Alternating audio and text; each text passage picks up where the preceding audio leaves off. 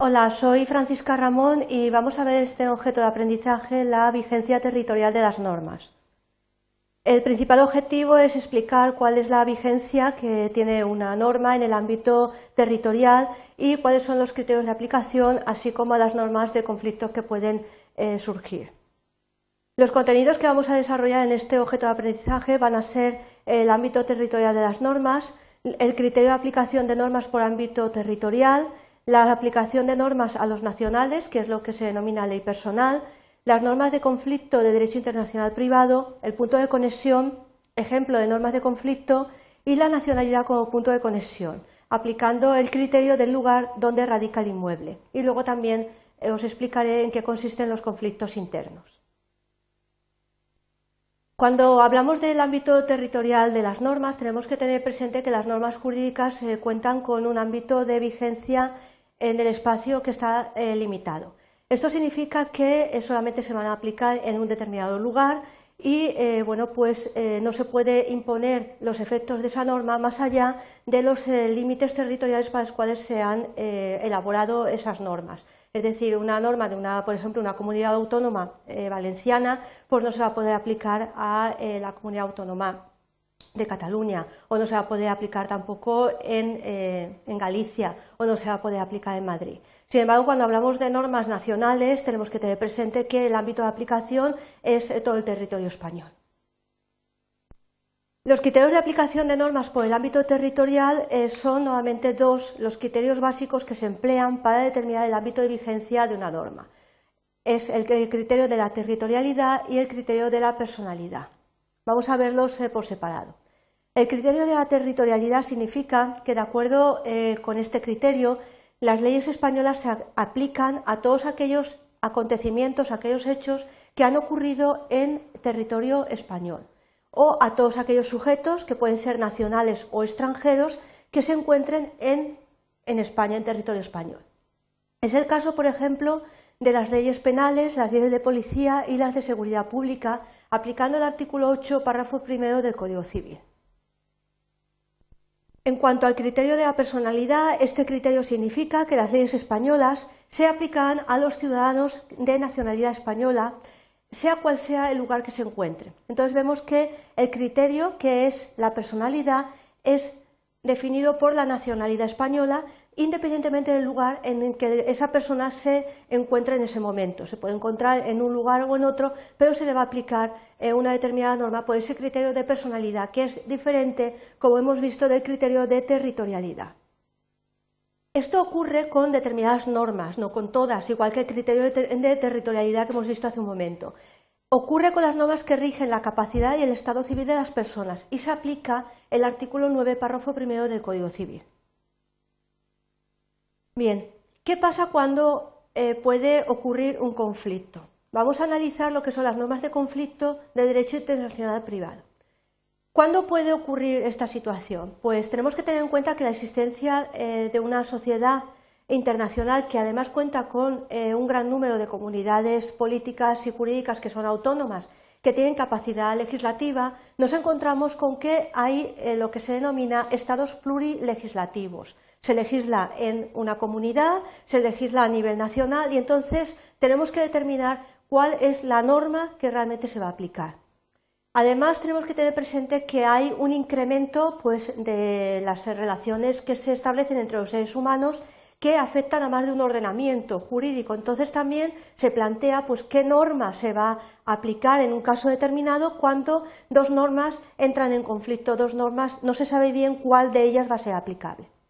Además, eh, justamente para resolver ese problema, existe una rama jurídica autónoma en el ámbito del derecho que es el derecho internacional privado. ¿Por qué es el derecho internacional privado? Porque se aplica a las personas, entre privados, entre personas privadas. Y es internacional porque pueden eh, estar en conflicto dos normas de ámbito internacional, una norma, por ejemplo, española y una norma francesa.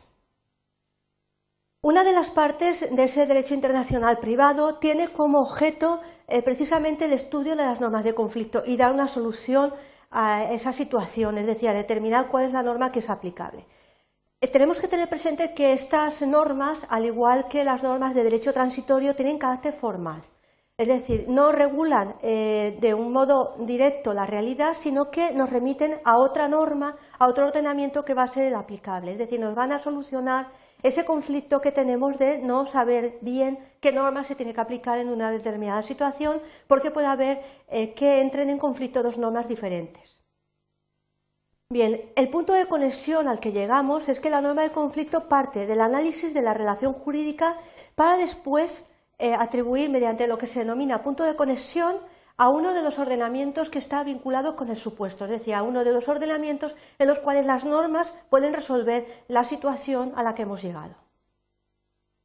Para averiguar cuál es el punto de conexión, para saber cómo vamos a resolver esta situación, opera como criterio de identificación del derecho aplicado y puede estar constituido por o una circunstancia de hecho, que puede ser el lugar de situación de un bien, la residencia habitual, o bien circunstancias definidas jurídicamente, como puede ser la nacionalidad, el domicilio o cualquier otra circunstancia.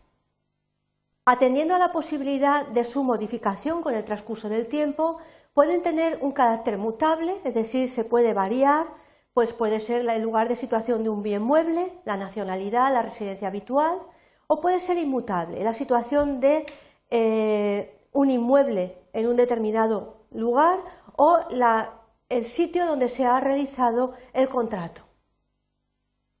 Vamos a ver ejemplos de normas de conflicto. Eh, hay muchos eh, ejemplos dentro del ordenamiento jurídico, pero nos vamos a detener precisamente en el artículo 10, párrafo séptimo del Código Civil Español. Este eh, párrafo, el punto 7 del artículo décimo, dice las donaciones se regirán en todo caso por la ley nacional del donante. Vamos a analizarlo. Aquí, ¿qué elementos encontramos?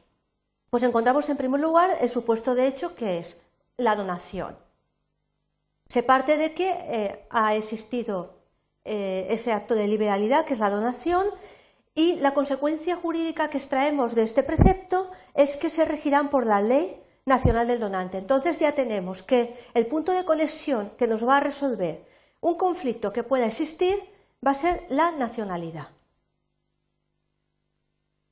Bien, vamos a ver otro caso que es la nacionalidad como punto de conexión, el criterio del lugar donde radica el inmueble.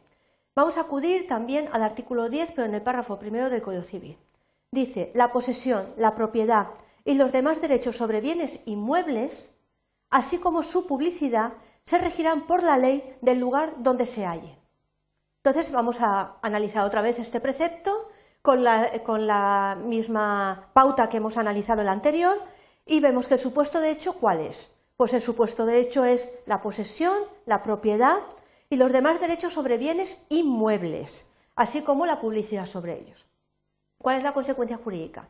Que se van a regir por la ley del lugar donde se halle. Entonces tenemos como punto de conexión el lugar de situación del bien. ¿Vemos? Eh, que es diferente el punto de conexión, el criterio, eh, a la anterior situación de las donaciones. Entonces, en este caso es el lugar de situación del bien. Tenemos que tener presente que los ordenamientos jurídicos implicados pueden a su vez estar sometidos también a distintos poderes soberanos cuando la eh, materia tiene carácter internacional. Y en estados plurilegislativos, como es el nuestro, en el cual legislan las comunidades autónomas en virtud de sus competencias exclusivas, o las competencias que tienen compartidas, coexisten diversos regímenes y ordenamientos civiles y entonces los problemas no solamente se pueden dar a nivel internacional, sino que se pueden dar a nivel interno. Es decir, cuál es la norma que en ese caso se va a aplicar.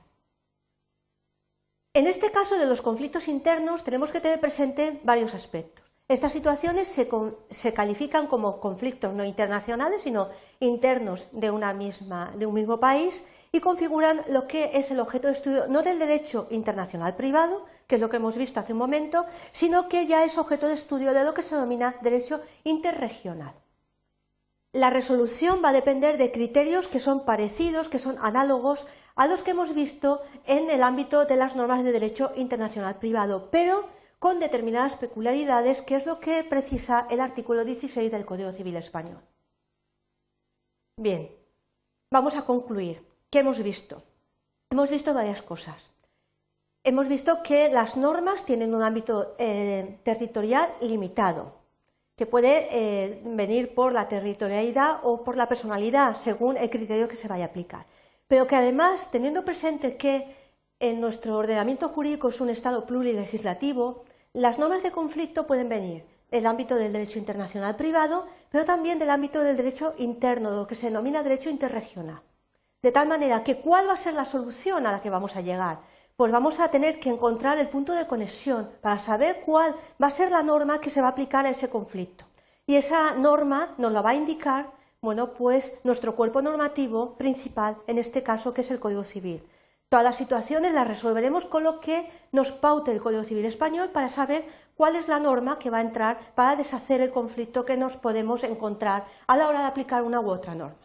Bueno, espero que con estas breves explicaciones sepáis si tenéis alguna vez eh, una situación de aplicación de una norma, de determinar el ámbito territorial, que sepáis perfectamente cuál es el régimen que se aplica en nuestro derecho español. Gracias.